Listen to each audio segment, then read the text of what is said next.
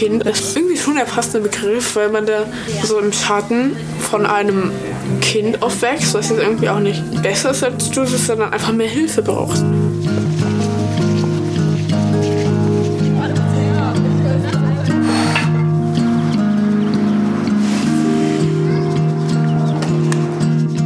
Ich wurde von Judith nicht in den Schatten gestellt in irgendeiner Form, ich wurde von ihr angestrahlt. Von hinten rein.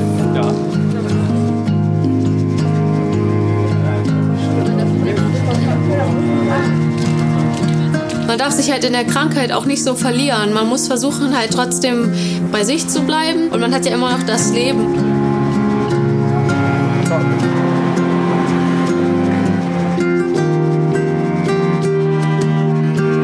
Es jetzt nicht nur um die geht, die behindert sind, sondern auch um die, die unter dieser Behinderung auch leiden, aber immer vergessen werden, weil die natürlich nicht die Opfer sind, sondern einfach nur daneben.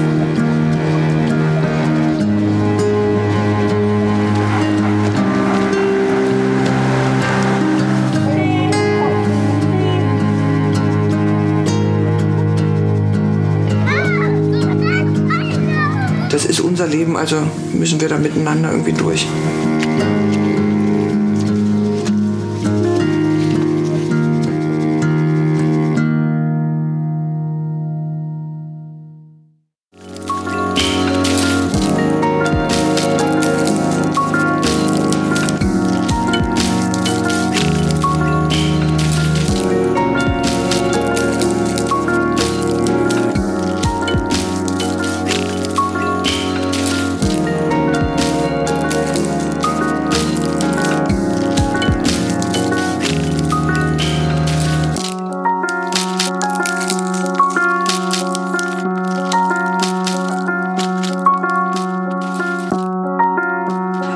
Herzlich willkommen, liebe Zuhörer und Zuhörer, zu einer neuen Folge des Inklusionspodcasts.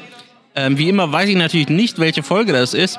Ich vermute Folge 20, aber da wir noch eine Zwischenfolge wahrscheinlich dazwischen schieben von einer Demonstration nächster Woche, äh, tue ich mich nicht aus dem Fenster lehnen und irgendeine Folgennummer angeben. Irgendwas zwischen 20 und 30. Ja, ja das, das ist eine sehr gute Idee.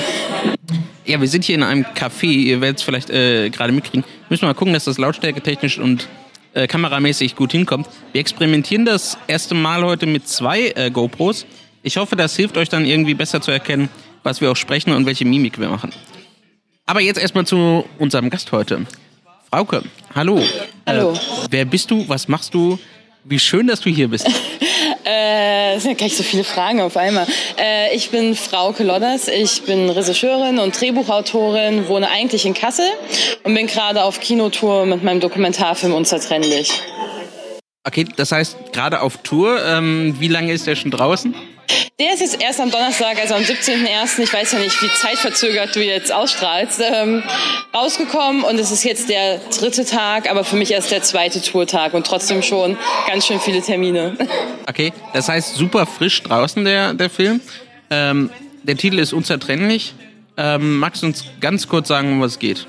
Ja, es geht um Familien, in denen es ein behindertes oder lebensverkürzt erkranktes Kind gibt und wir haben da die gesunden Geschwister begleitet, also den Fokus auf die gelegt, die dann in den Familien oft so ein bisschen im ersten Moment übersehen werden, zumindest dann, wenn die Krankheit akut ist oder die Behinderung frisch auftritt bei den Geschwistern. Ja. Die werden ja dann auch oft so im, im Volksmund als Schattenkinder äh, bezeichnet. Ähm, Echt kontrovers der Begriff, so viel ich. Ja, genau, das wäre jetzt meine Frage. Wie, wie findest du den Begriff? Also, was sagst du zu dem Begriff Schattenkind? Äh, jetzt auch vielleicht, nachdem du ja die Kinder auch dann erlebt hast.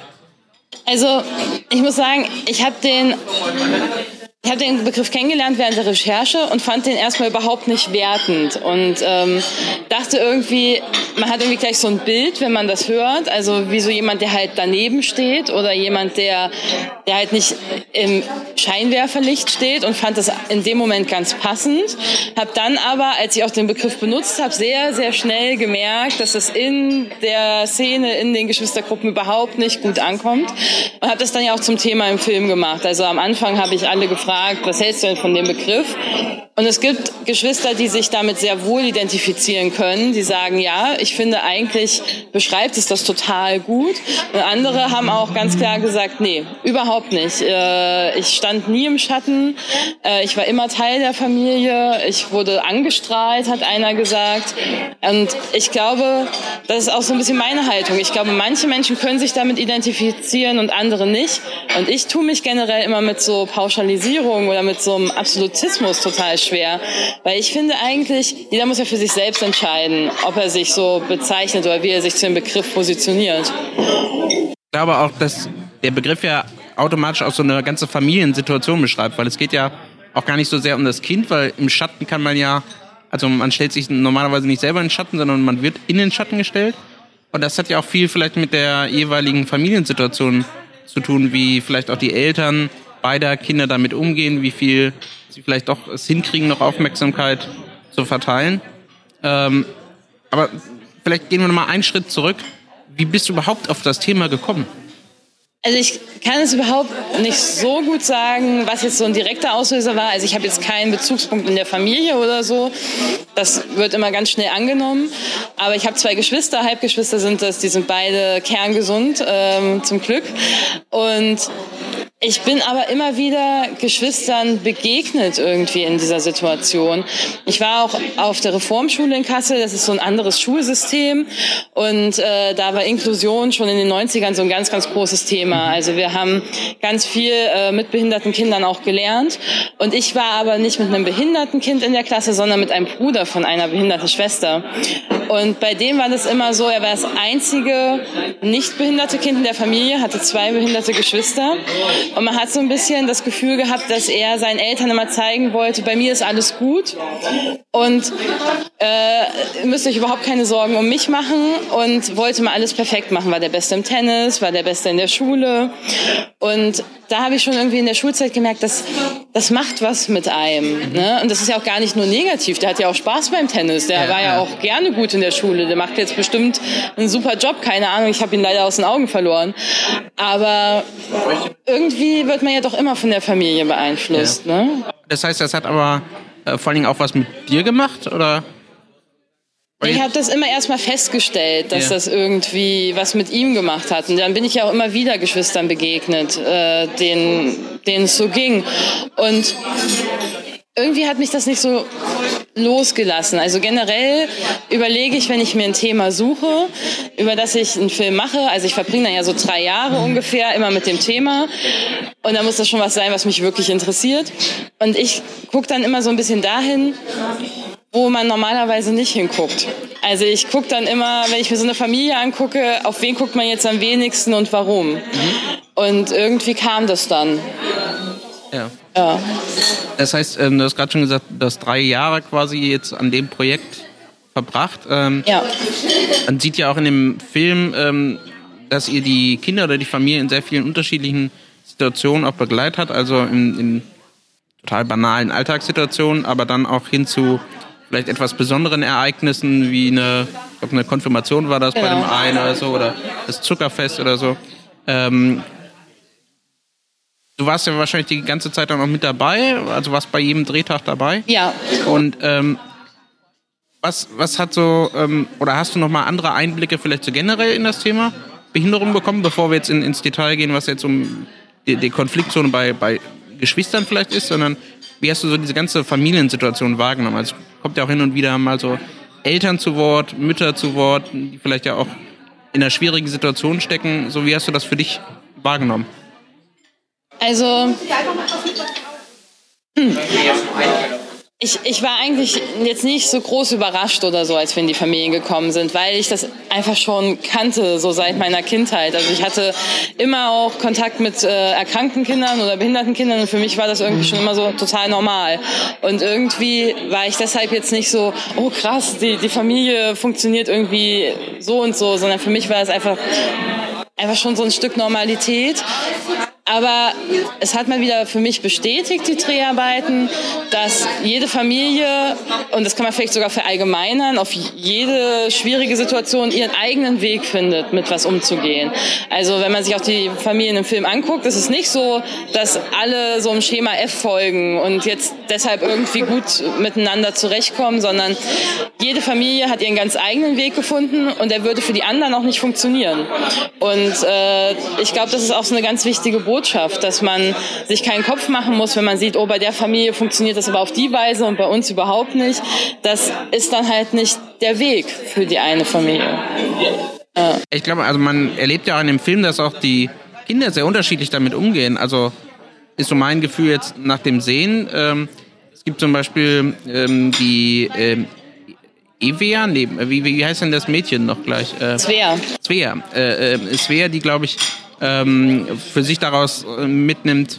Also man soll halt einfach das machen, was man dann auch gern machen möchte und man soll sich davon nicht abhalten lassen, dass irgendwer in der Familie irgendeine Problemsituation hat. Also man soll trotzdem sein eigenes Leben halt auch wahrnehmen und, und sich da nicht von ablenken lassen. Und dann gibt es zum Beispiel Gustav äh, in, in dem Film, ähm, wo man eher das Gefühl hat, also er nimmt das schon so als eine Lebensaufgabe auch wahr, diese ganze Situation anzunehmen und vielleicht sogar noch darüber hinauszugehen, nicht nur dem eigenen Geschwisterkind irgendwie behilflich zur Seite zu stehen, sondern gesamtgesellschaftlich irgendwie tätig zu werden. Also ich fand das ziemlich bemerkenswert, dass, ich weiß gar nicht, wie alt er ist, aber jedenfalls sehr jung 14 war der da.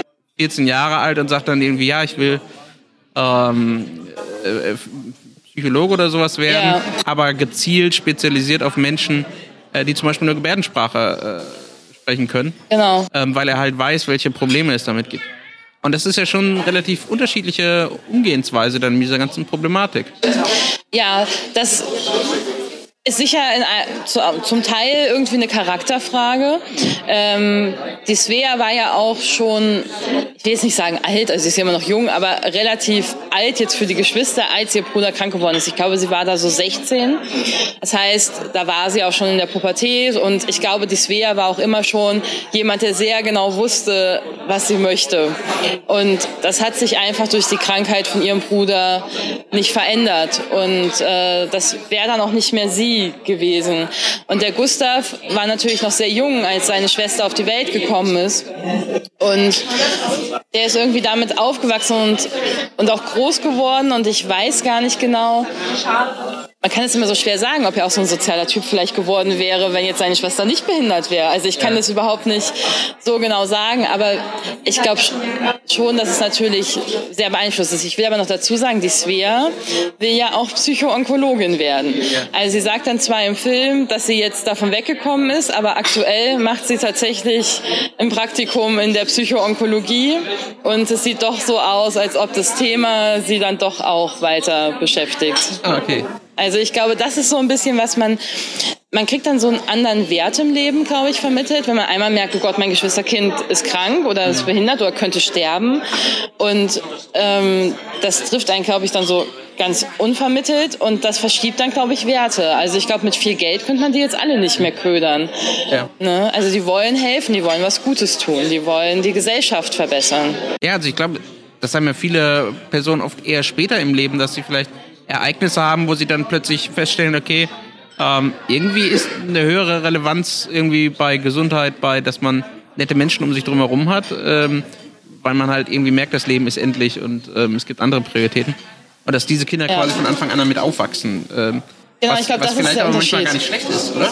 Ich glaube, das ist total der Unterschied. Also ich glaube, diesen Kindern ist sehr, sehr früh klar, dass es sowas wie Krankheit gibt, dass es sowas wie Tod gibt und äh, was das auch bedeutet. Also für die nicht so ein abstrakter Begriff. Und äh, ich glaube, dass das sehr, sehr gut auch sein kann, weil es einem sehr früh zeigt, wie wertvoll das Leben ist. Also ich bin auch irgendwie so aufgewachsen. Meine Mutter ist Intensivkrankenschwester gewesen und bei uns war immer Tod und Krankheit immer Thema. Das war von klein auf bei uns irgendwie zu Hause das Thema und ich glaube auch nicht, dass mir das geschadet hat. Also ich glaube auch, dass man Kinder davor gar nicht so schützen muss. Das gehört halt einfach genauso zum Leben, wie das geboren werden, wie das Leben selbst, wie gesund sein, wie krank sein. Das ist alles irgendwie, gehört einfach alles zum Leben dazu. Ja, das deckt sich äh, vielleicht so mit Beobachtungen, die man sonst eher äh, von Pädagogen hört, die ja dann mal über vielleicht gelungene Beispiele aus der schulischen Inklusion berichten, die dann auch häufiger sagen, gerade die Klassen, äh, wo irgendwie ein Mensch mit Behinderung oder ein Kind mit Behinderung äh, ist, äh, ist die Sozialeinstellung eine ganz andere. Also die sich gegenseitig helfen, Rücksicht nehmen oder überhaupt, und das ist mir auch sehr aufgefallen in dem Film, überhaupt die Fähigkeit, Bedürfnisse wahrzunehmen von anderen Person. Ich glaube, mhm. das ist ja das ist eine Fähigkeit, ähm, die, die viel Beobachtung und vor allen Dingen auch sehr viel Selbstreflexion irgendwie erfordert.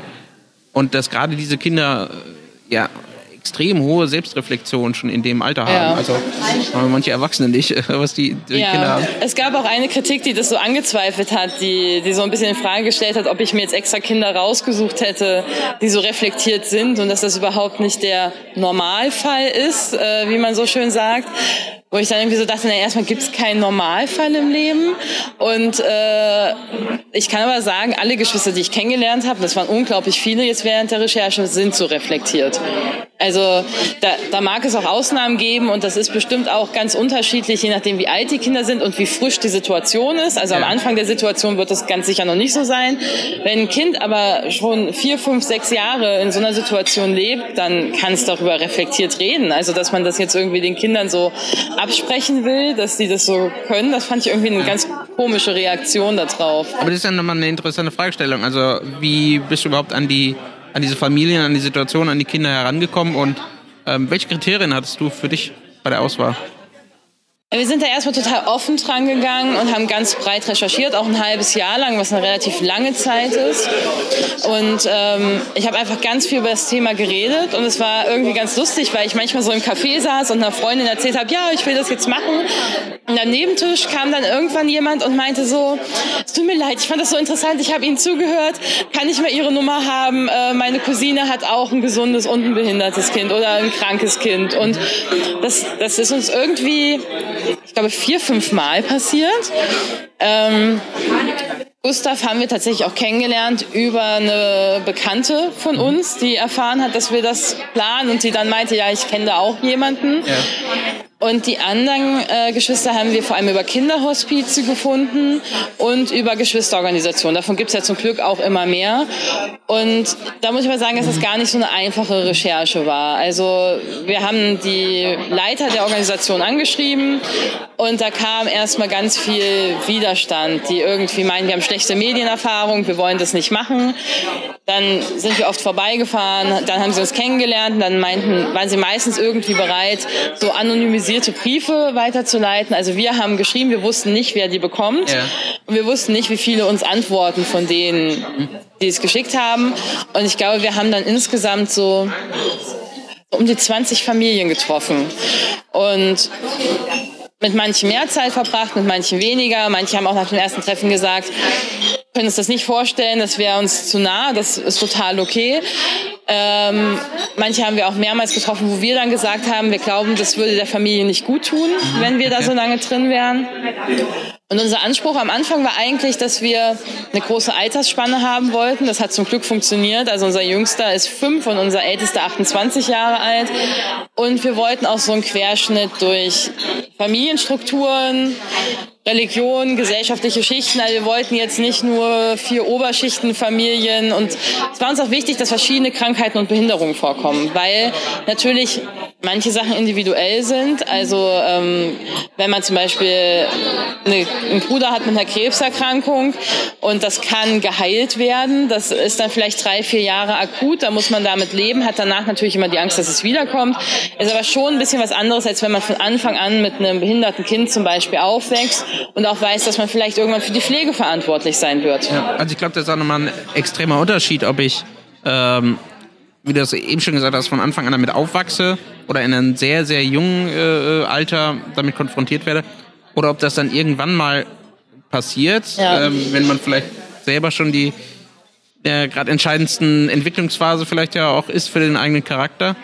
Ähm, und auch dann, ob es eben eine dauerhafte Sache ist, wo man das dann vielleicht als Zustand in irgendeiner Art und Weise akzeptieren oder halt auch ablehnen kann. Mhm. Oder ob es nur was vorübergehend ist, wo man ja nie so weiß, wie ist der Ausgang und wie verhalte ich mich jetzt dem gegenüber, weil es eben nur was Vorübergehendes ist. Ne? Ja, ich glaube vor allem für die eine Familie, die wir begleitet haben, mit den zwei ähm, Söhnen, Eray und Eamon. Die haben eine behinderte Schwester, die hat Trisomie 18, die ist jetzt 13 Jahre alt und das ist die älteste Schwester und die Kinder, die beiden Jungs kamen demnach danach. Und dem wurde eigentlich von Anfang an erzählt, eure Schwester lebt nicht lang, die ist eh in einem Jahr tot. Und die ist jetzt 13 Jahre alt, aber die Kinder wachsen irgendwie immer mit der Erwartung auf, die ist gar nicht mehr lange da, äh, weil die Ärzte das auch immer so gesagt haben. Das finde ich übrigens ziemlich schwierig. Äh, also ich, ich glaube, das macht ja total was mit einem. Wenn man weiß, da ist ein Familienmitglied und einem wird immer erzählt, das ist bald nicht mehr da. Ja. Ne?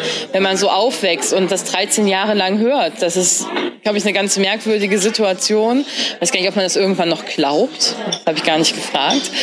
Äh, ja, ob da Vertrauen in das äh, Medizinsystem flöten geht, das ist. Ich habe eigentlich von allen Eltern gehört, dass es abnimmt, zumindest.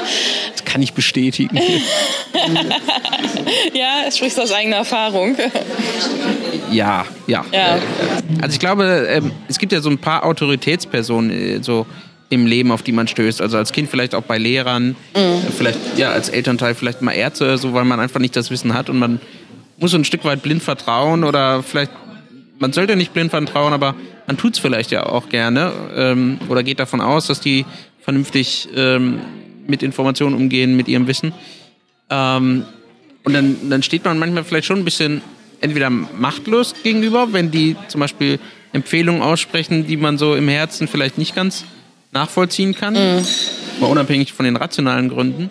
Ich glaube, das ist ja auch mal sowas, wie gehen jetzt zum Beispiel Eltern auch damit um, wenn sie so eine Diagnose irgendwie bekommen und sich dann auch die Frage stellen, ähm, wie viel Zeit soll ich eigentlich jetzt in das Kind vielleicht auch investieren, was angeblich nur ein Jahr lebt, ja, und ich vielleicht ja. noch andere Kinder habe und äh, wie gehe ich damit um? Also ähm, der Fokus des Films war zwar auf die Geschwisterkinder, aber ich glaube, man hat ja auch an vielen Stellen gemerkt, das ist eine, äh, eine komplette Familiensituation. Also es hängt ganz, ganz viel mit zusammen auch, wie die Eltern damit umgehen.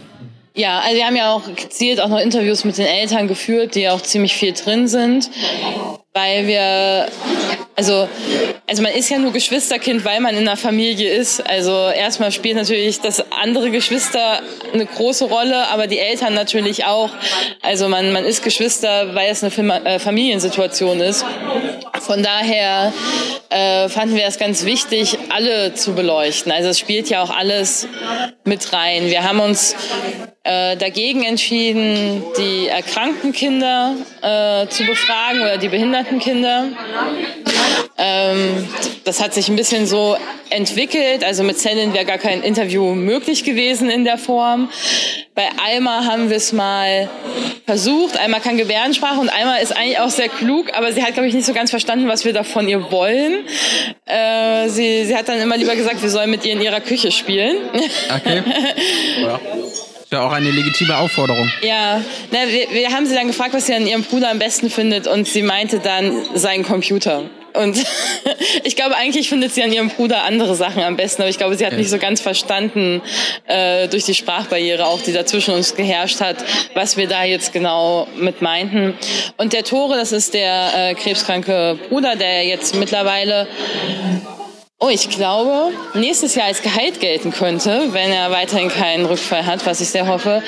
Der wollte am Anfang nicht gefilmt werden und ähm, das haben wir akzeptiert und irgendwann kam er dann von selbst vor die Kamera und meinte, ja, ihr könnt mich filmen. Dann meinte er auch irgendwann, ja, das und das ist jetzt bei mir, da könnt ihr ja auch dazukommen. Ja. Es war so ein Prozess, aber da hatten wir von Anfang an gesagt, okay, wenn er dem so ein bisschen kritisch gegenübersteht, wir wollen ihn überhaupt nicht überreden oder so, dann ist das total okay und dann konzentrieren wir uns auf die gesunden Geschwister, auf die Eltern von den einen.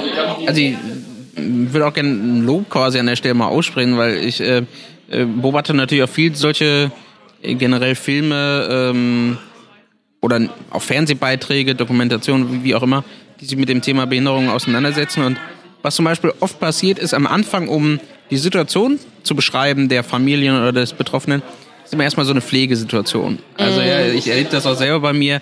Dann kommt irgendjemand, will ein Interview führen, dann so als erstes, ja, können wir aber mal filmen, wie sie aus dem Bett kommen. Ja, mit dem oh, Lifter oder in den. Rollstuhl umsetzen oder so. Also irgendwie immer diese medizinische, pflegerische mhm. Sache.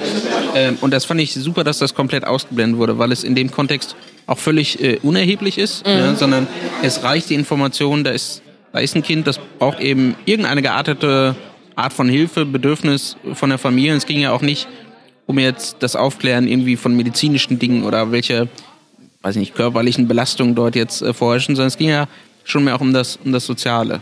Ja. Ähm, und das, das fand ich super, dass das in dem Sinne komplett ausgeblendet wurde. Also. Freut mich, schön. Ja. Aber ich glaube, das zeigt ja auch, dass man sehr sensibel generell bei solchen Themen äh, umgehen muss. Und mh, hm, was mich interessieren würde, ähm, hast du dich ähm, im Zuge der vielleicht auch Recherche oder ähm, dann Vorbereitung auf, die, auf, auf den Dreh mit Kollegen äh, ausgetauscht ähm, oder vielleicht auch die, diejenigen, die beteiligt waren an dem Film und ähm, musste da nochmal eine, eine besondere ja, Sensibilisierung vorher erfolgen und wenn ja, wie, wie hast du das gemacht und ähm, was, was könntest du vielleicht auch an, an Empfehlungen an, an Kollegen aussprechen, die sich jetzt sagen, uh, manchmal Thema Behinderung, das ist aber ganz schön huiuiui, da wage ich mich besser nicht ran. Also was, was wäre so deine Empfehlung? Also erstmal, jeder, der da irgendwie Berührungsängste hat, den kann ich nur sagen, die sind unbegründet. Ich habe durchweg positive Erfahrungen jetzt während des Drehs gemacht. Ähm, wir haben uns natürlich ein bisschen Gedanken gemacht, okay, wie gehen wir damit um, wenn es zu irgendeiner Extremsituation kommt? Weil äh, wir wissen, dass bei Cellen äh, immer mal irgendwann irgendwas passieren kann. Ähm, die fahren ja auch regelmäßig mit ihr ins Kinderhospiz und wir dachten dann schon, oh Gott, was, was ist, wenn sie stirbt? Was ist, wenn sie schwer krank wird? Brechen wir dann den Dreh ab? Und es war im Nachhinein eigentlich alles unbegründet an Ängsten, weil, man, weil wir auch gemerkt haben, das entwickelt sich alles total. Und wir haben im Vorfeld mit einer ui, mit einer Psychologin ähm, Kontakt gehabt, die viel mit Geschwistern arbeitet. Und die meinte auch, falls wir in irgendeine Situation kommen, mit der wir nicht zurechtkommen, können wir uns jederzeit an sie wenden und sie würde uns dann beim Dreh unterstützen. Aber wir haben das nicht einmal in Anspruch nehmen müssen. Also es war äh, für uns einfach total wichtig, dass wir, wir waren ein ganz, ganz kleines Team. Wir haben nur zu zweit oder zu dritt gedreht. Ähm, und waren auch deshalb, es hat nie gewechselt. Also wir waren entweder Fabian Schmalenbach und ich zusammen oder Fabian Schmalenbach, Timo Schwarz und ich. Also es waren immer nur diese Zwei- oder Dreier-Konstellationen. Heißt, die Familien wussten immer, was sie erwartet. Und ähm, wir waren uns auch irgendwann alle sehr, sehr nah. Und äh, für uns war es total wichtig, zum Beispiel immer nach dem Dreh zusammenzusitzen, zu dritt im Team oder zu zweit, nochmal drüber zu reden, nochmal zusammen zu essen, nochmal was zu trinken und einfach so damit dann abzuschließen.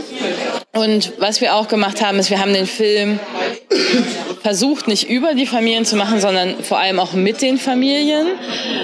Und das ist leider was, das ist heute fast gar nicht mehr möglich im Fernsehbereich, einfach weil es kein Kontingent an Geld dafür gibt, kein Kontingent an Zeit.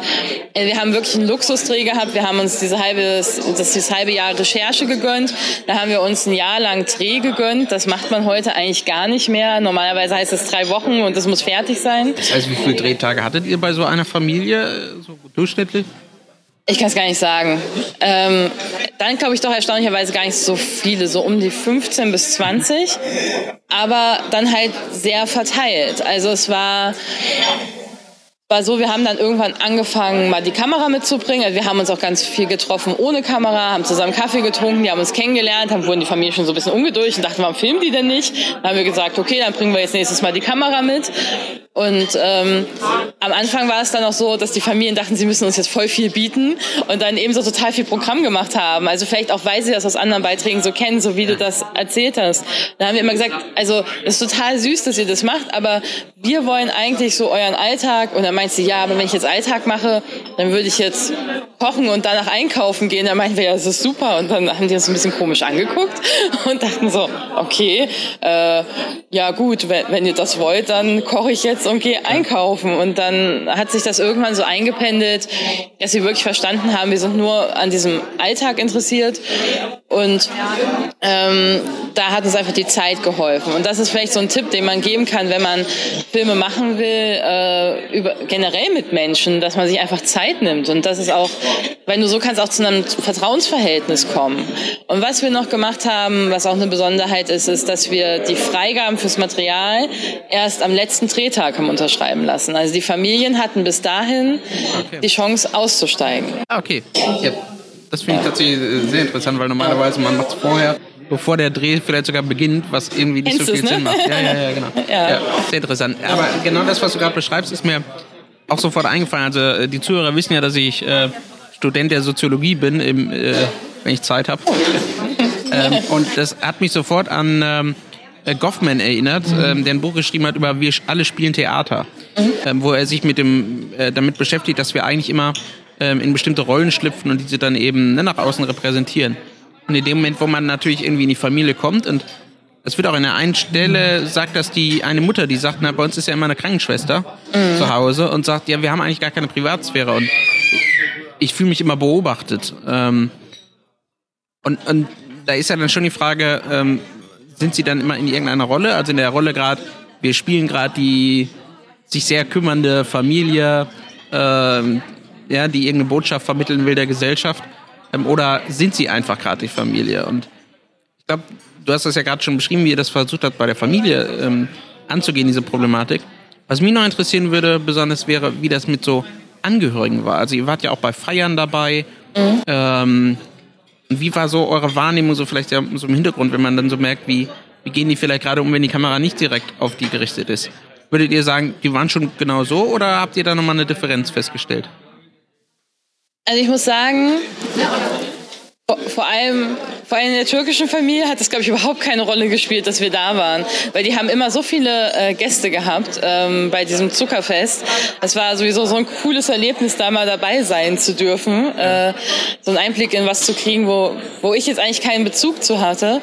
Ähm, und ich hatte das Gefühl, ob wir drei jetzt noch dabei waren oder nicht, das, das hat in dem Moment für die überhaupt keine Rolle gespielt.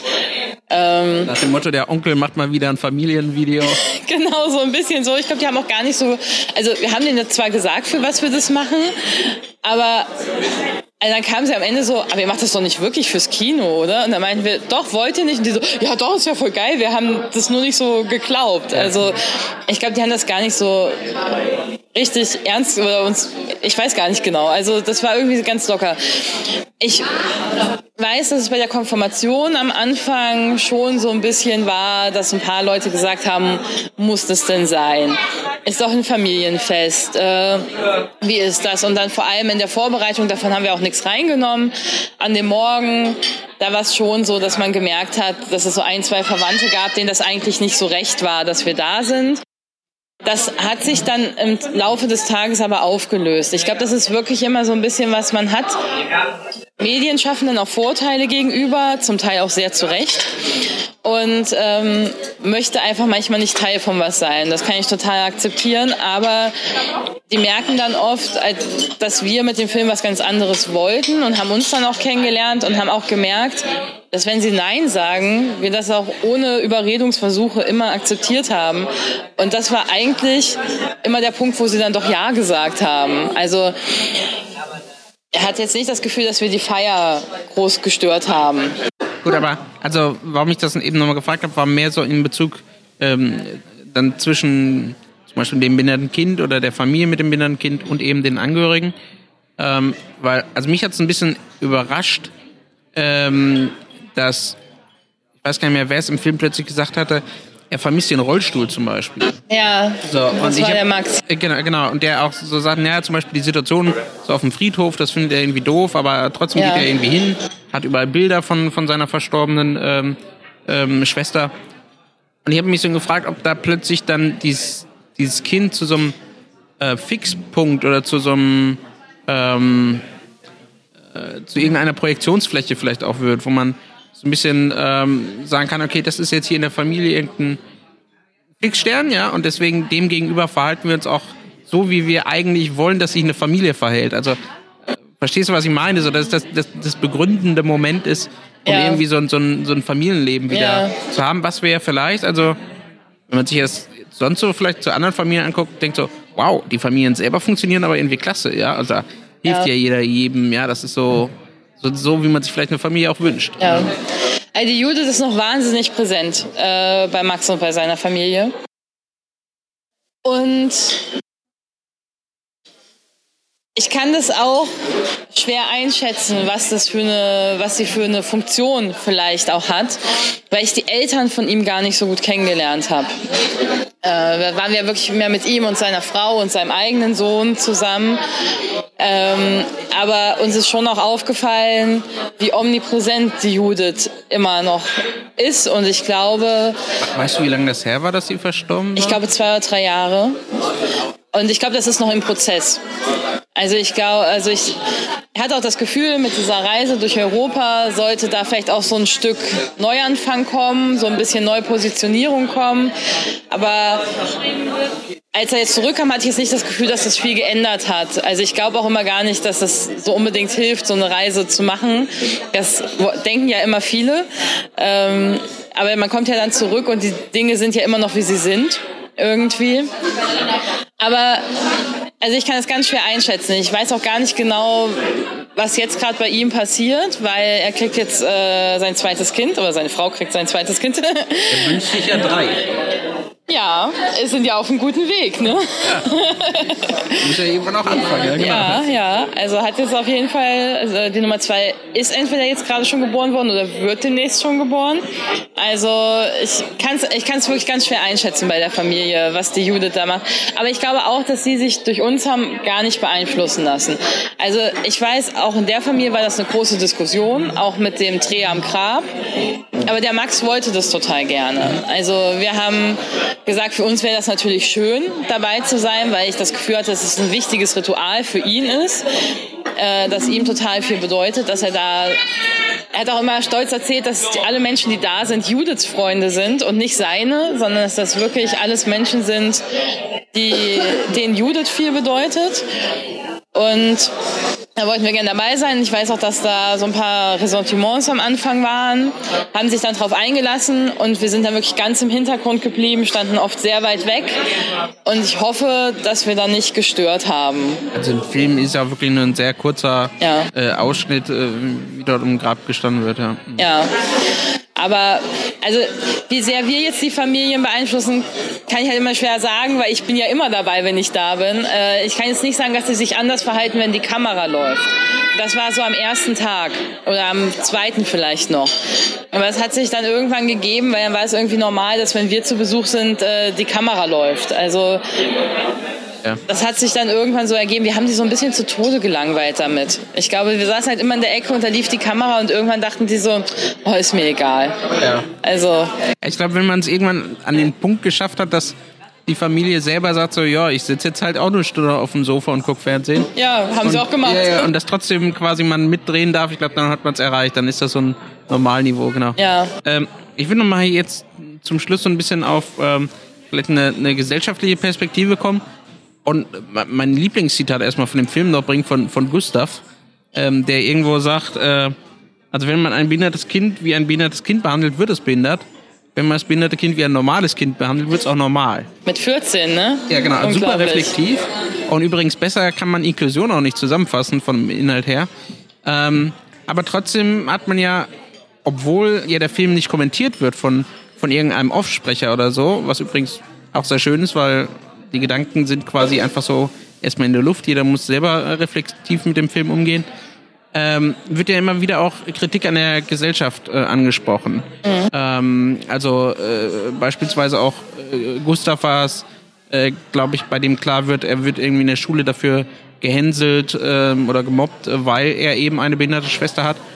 Und der damit, glaube ich, auch am Anfang zumindest erstmal keinen richtigen Umgang weiß. Ähm, und am Ende dann auch glaube zu einer Einstellung kommt ähm, und sagt so, naja, die Gesellschaft, also ein Stück weit, die kann mich mal. Ja? Mhm. Ähm, und ich, ähm, ich, ich ignoriere, versuche das zu ignorieren, was glaube ich ja auch, also gerade als Kind super schwierig ist und auch nicht funktionieren kann.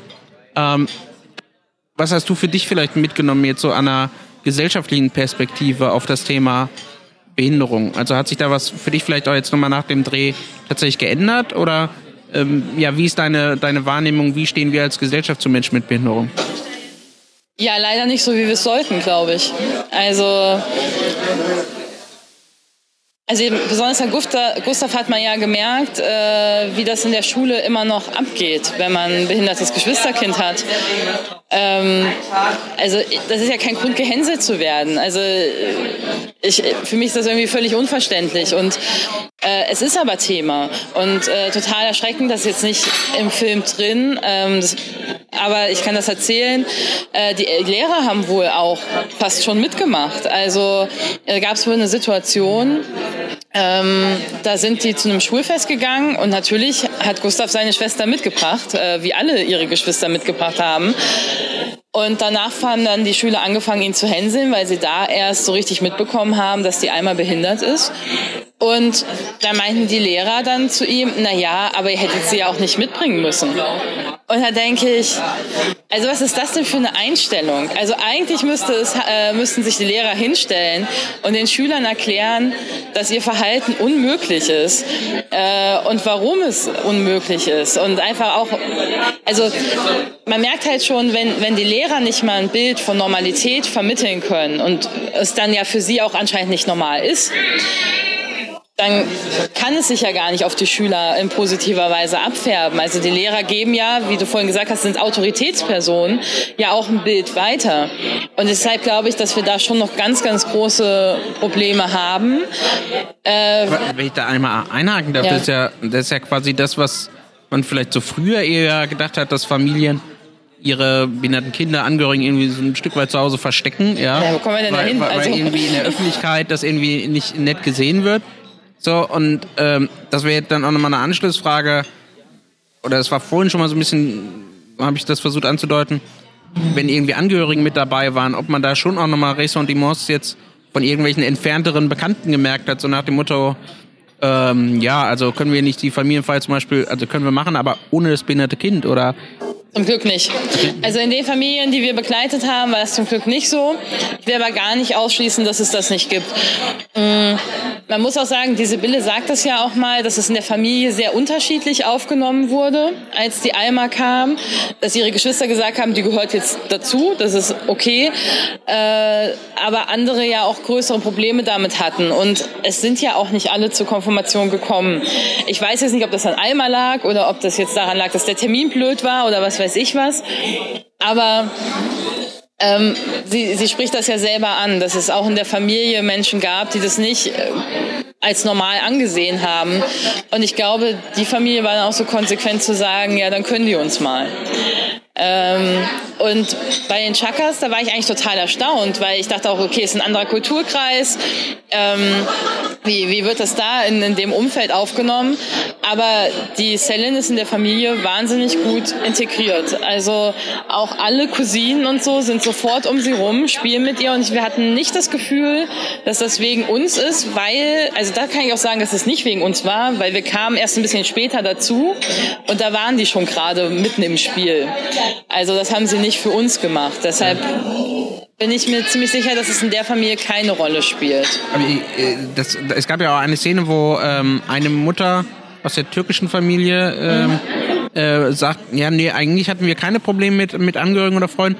Also wir haben nur so zwei, drei Freunde verloren, aber so nach dem Motto, das kann man ja hinnehmen. So, wo ich mir dachte, äh, okay, trotzdem irgendwie krass, ja. Also dass ja. du jetzt irgendwie sagst, ja, wir haben so zwei, drei Freunde verloren.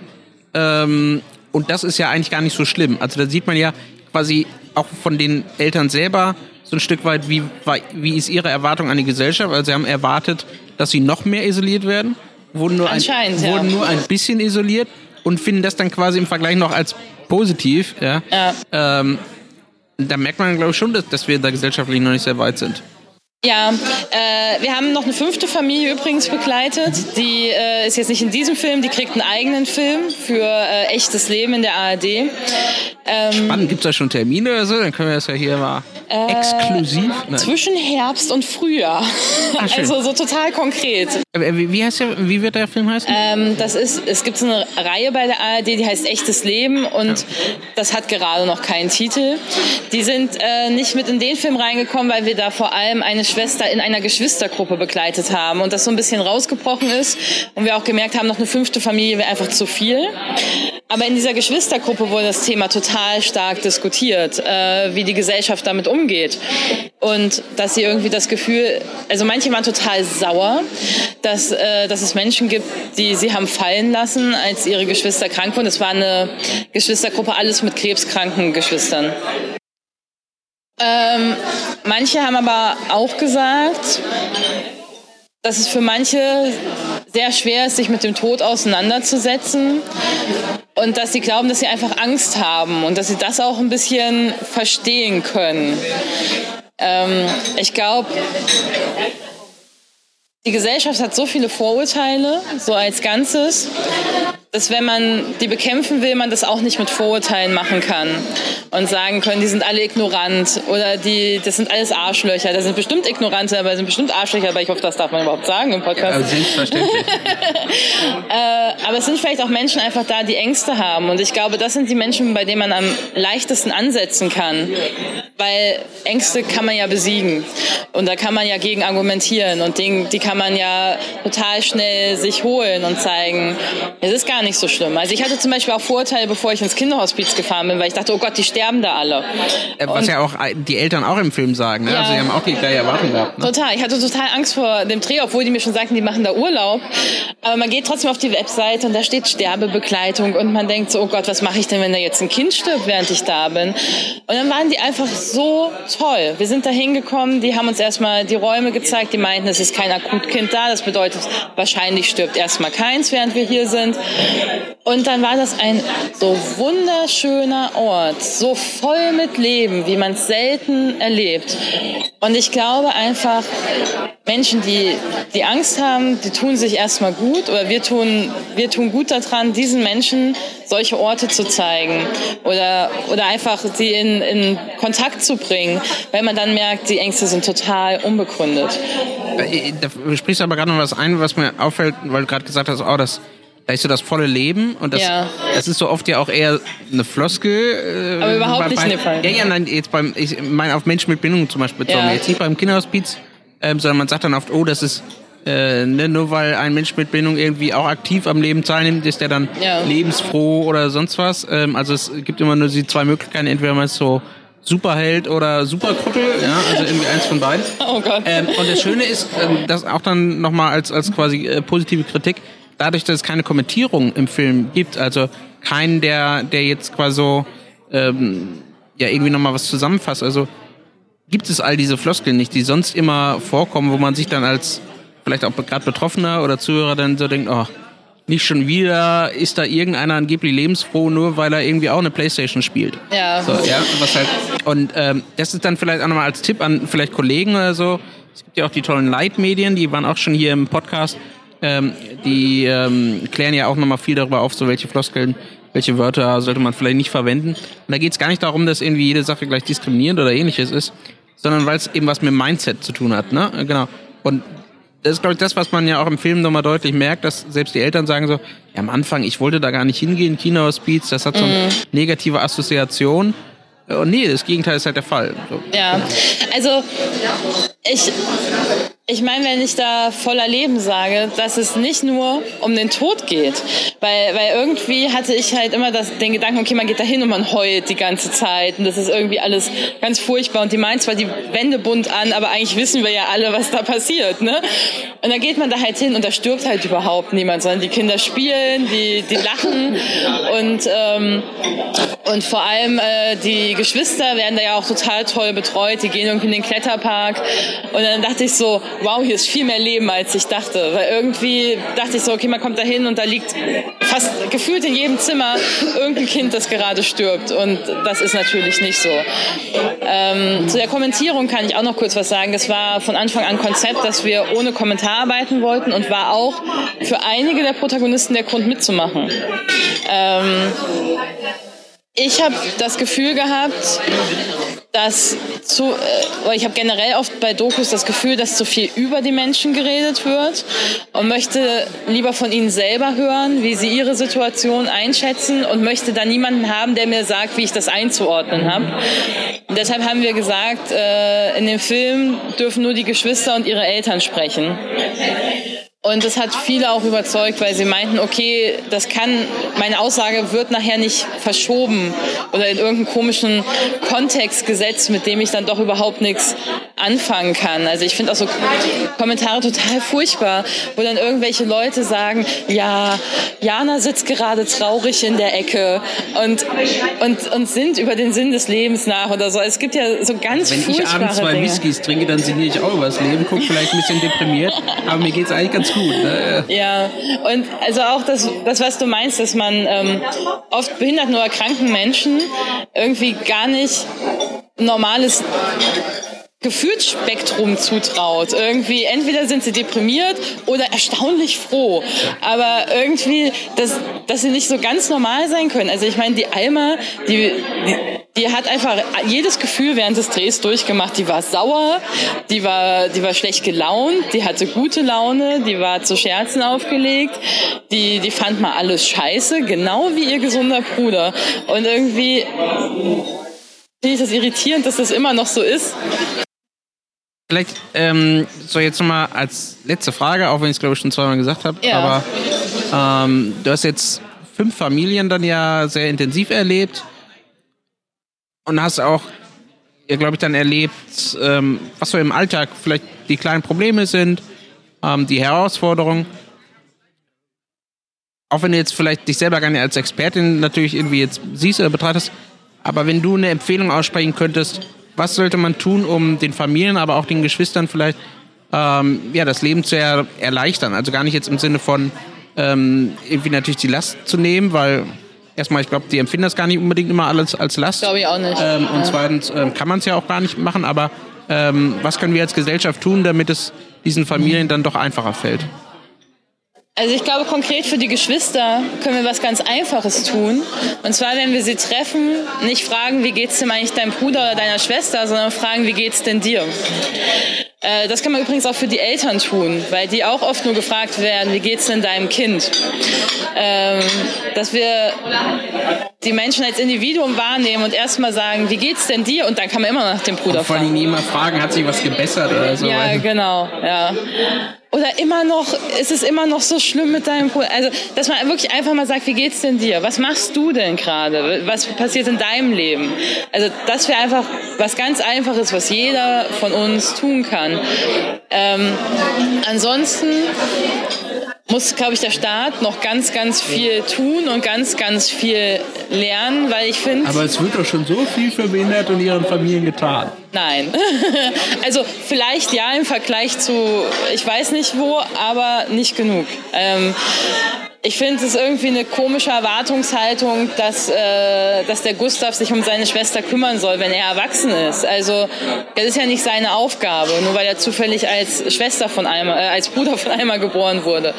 Vor allem, Ähm, also, dass man sich schon irgendwie um Familie kümmert, ja, aber eben nicht so exzessiv, wie es dann erwartet wird, so nach dem Motto, bau dein Leben darum. So, Genau, also so wie, es, wie man sich normal um seine Geschwister kümmert, aber nicht in dem Sinne von, gib deinen Beruf auf und pfleg deine Schwester, nicht im Sinne von, äh, zieh nicht weg, weil deine Schwester äh, wird dich irgendwann brauchen.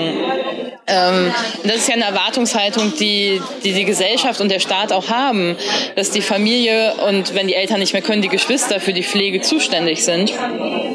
Und das finde ich ganz schwierig. Und ich merke zum Beispiel auch bei der Familie äh, Chaka, dass die viel mehr Hilfe bräuchten. Die kriegen irgendwie, ich glaube, zweimal die Woche für drei Stunden eine Helferin dahin. Also ganz ehrlich, das hilft ein Scheiß. Also in der Zeit geht die Mutter einkaufen. Das ist jetzt auch nicht für sie eine super Entlastung oder... Wahrscheinlich geht schon eine halbe Stunde weg, weil erstmal erklärt werden muss, was in den letzten zwei Tagen passiert ist und wie es gerade dem, ne, dem Kind geht und was vielleicht gerade zu beachten ist. Ja. Genau. Und die, hat, die haben total tolle äh, Helferinnen, weil die auch mal so noch mal eine halbe Stunde länger bleiben oder so unbezahlt, weil die einfach merken, dass es nötig ist.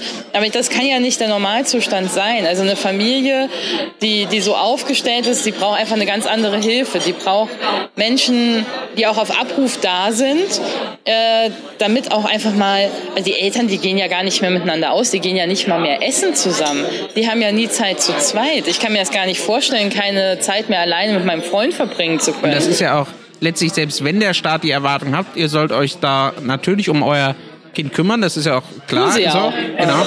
Ähm, aber wenn ich die ja überbelaste und dann meinetwegen in dieser Familie erstmal kriselt, äh, eine Trennung ansteht, ähm, weiß nicht, gesundheitlich dort die, ähm, diejenigen dann irgendwie nicht mal mitmachen, dann tue ich mir auch als Staat nichts Gutes, weil dann bin ich ja plötzlich 100% äh, irgendwie in der Pflicht irgendwie zu Genau. tun. Und anstatt denen einfach äh, mehr Hilfe zu geben, sie zu entlasten, sodass halt auch die mal ja, einen Freiraum haben wie jedes andere Elternpaar halt auch, ja. sollte eigentlich selbstverständlich sein. ja, oder dass sie auch einfach mal ja, einfach mal ein Buch lesen können oder so, ne? Also so ganz normale Dinge, das ist einfach nicht mehr möglich. Und es, also kein Mensch kann 24 Stunden arbeiten über mehrere Jahre hinweg, das funktioniert einfach nicht. Und Familie sollte auch nicht nur Arbeit sein. Aber die, diese Familien werden oft dahin gedrängt, dass es leider so ist. Und das ist schade. Und es wird auch den Kindern nicht gerecht. Und äh, wie, wie du es richtig gesagt hast, der Staat tut sich selbst keinen Gefallen damit, äh, die Menschen zu überfordern. Deshalb da auch ein großer Appell hin, äh, da auch einfach mal den Familien zuzuhören, was sie wirklich brauchen. Ne? Ähm, ja, ich habe zum Abschluss noch eine Frage an dich, ja. weil es gab nämlich eine, eine totale Diskussion im Vorfeld mit dem Verleih und mit dem Produzenten in der Bewerbung des Films, ob man denn überhaupt noch behindert sagen darf. Oh ja, ein, ein, ein Eine äh, ganz einfache Frage zum Schluss. Ja, genau. Ja, da gibt es äh, tatsächlich lange Debatten. Also ich persönlich ähm, verwende auch in letzter Zeit immer häufiger tatsächlich einfach den Begriff Behinderte wieder, dann aber mehr als eine Kritik an der Gesellschaft. Ähm, wenn ich das eben sehr explizit deutlich machen will, dass hier einfach eine, eine Behinderung durch die Gesellschaft vorliegt. Ansonsten ähm, gibt es ja eher den Streit, sagen wir Menschen mit Behinderung oder behinderter Mensch. Ähm, und ich persönlich bin eher ein Freund zu sagen behinderter Mensch, ähm, weil... Ähm, weil er behindert wird? Genau, ja, es lässt es offen. Es lässt ja offen, wenn ich sage behinderter Mensch, ist erstmal völlig frei, ob das an der Person liegt, ob es an der Gesellschaft liegt. Ähm, und äh, wenn wir uns ja die, die Definition so in der UN-Behindertenrechtskonvention angucken, dann sagt das ja genau das. Also wir haben immer so, ein, so eine Wechselwirkung aus der Person selber, klar, selbstverständlich, und auch der Umwelt. Und ich glaube, auch in dem Film wird das ja auch wieder ähm, an mehreren Stellen deutlich, dass, wenn wir uns mal zum Beispiel Gustav irgendwie bewusst werden, wo man ja irgendwie merkt, dass die Gesellschaft dort eher der, der Faktor ist, der jetzt dort zu einer, zu einer Problematik für, für Gustav zum Beispiel wird und nicht eben das Geschwisterkind. So, und ähm, deswegen, ich habe damit eigentlich kein Problem, würde immer sagen, behinderter Mensch.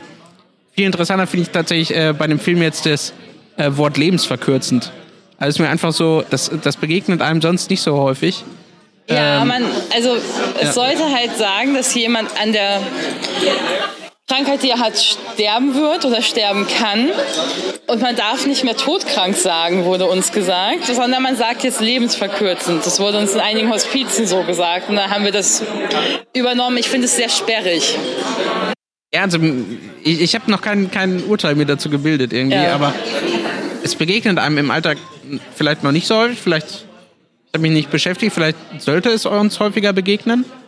Ähm, ja, ich muss mir da nochmal Gedanken drüber machen. Aber ja. lebensverkürzend, weil die Frage ist ja auch, sind wir nicht alle irgendwie lebensverkürzt? Also, ähm, es, es würde ja so eine Norm aufstellen, dass, dass irgendwie das Leben auch irgendwie eine, eine gewisse Zeit immer dauern soll. Und 80 Jahre, alles darunter ist verkürzt, alles ja. drüber ist verlängert, ja. vielleicht. Ich hoffe, dass wir äh, mit diesem Podcast euer Leben nicht verkürzt haben. Oh, was eine Überleitung, oder? Ähm, ich bedanke mich ganz, ganz herzlich dass du dir die Zeit genommen hast in dieser stressigen Woche. Ähm, du hast gerade schon gesagt, ein nächster Film kommt dann quasi in der ARD. Genau. Ähm, das werden wir dann mit Sicherheit hier auch nochmal ankündigen und verlinken, wenn der dann draußen ist. Wenn es weitere Projekte von dir gibt, gerne informieren. Und ähm, ich empfehle euch, geht in den Film Unzertrennlich, ähm, der seit dieser Woche in manchen Kinos, nicht in allen, aber in vielen Kinos in Deutschland gezeigt wird, unter anderem auch hier in Hannover. Ähm, geht da rein. Ansonsten gibt es ihn irgendwann auch auf DVD, Blu-ray? Äh, ja, ab Sommer. Oh, schon. Das ja. sieht er. Also selbst wenn ihr es verpasst, äh, den kann man sich wirklich antun. Und nächstes Jahr im Fernsehen, aber ich weiß nicht genau wo. Wir werden euch das äh, mitteilen. Frauke, ganz herzlichen Dank. Ja, gerne. Dir noch viel Spaß. Euch Danke. auch. Bis zum nächsten Mal. Tschüss. Tschüss.